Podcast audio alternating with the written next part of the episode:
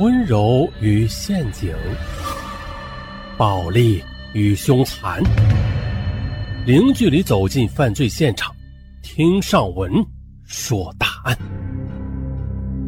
本节目由喜马拉雅独家播出。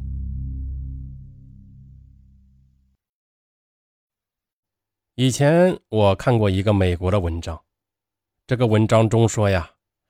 科学家研究了大量的罪犯资料，他们最后判断罪犯的智商普遍较低。为什么这么说呢？这很正常，因为啊，聪明人能在规则中获得自己的利益，而笨人呢就容易在规则中被淘汰。因此呢，只能通过暴力来打破规则来获取利益。那相比之下呢，呃，当然是在规则中。获取利益要安全的多，是吧？成本呢也低得多。所以说呢，聪明人用不着去犯罪。下面啊，咱们通过一个案例来了解一下现在的警方他的破案流程是怎么样的，他是怎么破案的。特别是在现代社会啊，高科技呢是越来越多，这个破案呀也也是越来越简单，越来越容易了。相信我，当今社会。没有完美犯罪。上文呢，通过一些小的案例来警示一些迷途之人：莫伸手，伸手必被捉。话说，大家都知道北京刑警一支队啊，他是个很顽强的队伍，屡破大案。比起某些地方的警察来讲呢，他们的专业素质要好很多。当然了，他们手中的高科技武器也很多。我呢，今天就来讲一个看似完美作案的高科技案件。那如果呢，我具备所有的反侦查手段，我呢也懂警察系统里面所有的环节，然后我便使用这些知识进行完美作案，这如何？告诉你吧，没有用。呃，为什么这么说呢？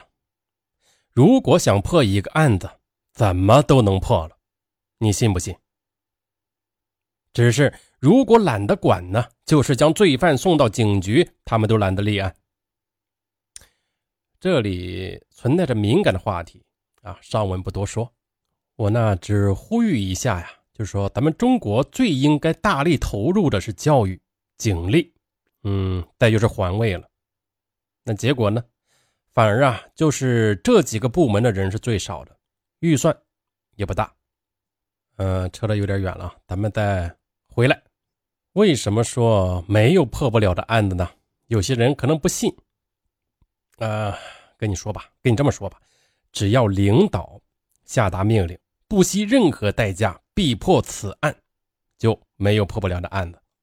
咱们继续再说这个高科技犯罪部分，所谓的完美作案呢？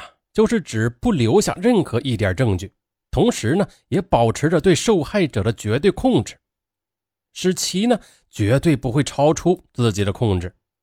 换句话说，只有报告人口失踪，但是呢却没有发现尸体，也就没有受害者去哪里的具体消息了。事前呢也没有发现受害者与任何人有过联系，事后呢受害者也没有逃脱。这种情况就是完美作案。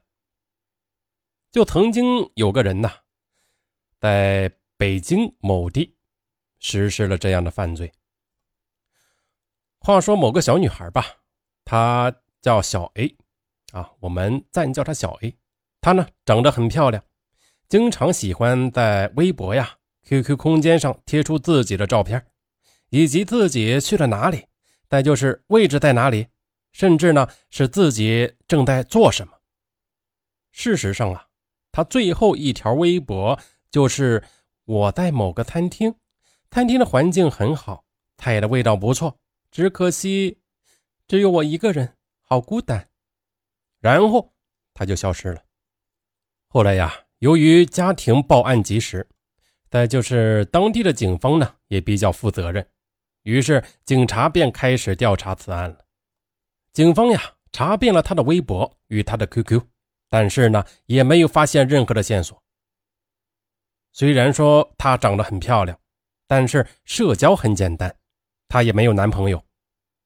QQ 上的朋友啊，也没有特别关系的男人。那么，她是怎么消失的呢？最开始，警方呢想先用最简单的方式寻找，说白了呀，很简单，就是在女孩失踪的餐厅附近查找周围的监控录像。结果呢，很快就发现女孩出现了某个摄像头上，只是当她从镜头里消失的时候，进入摄像头盲点的时候呢，她还是一个人在独自的行走。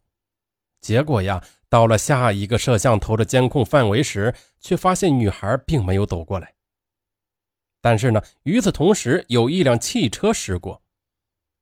这辆汽车呀，就成为了绑架女孩的嫌疑车辆。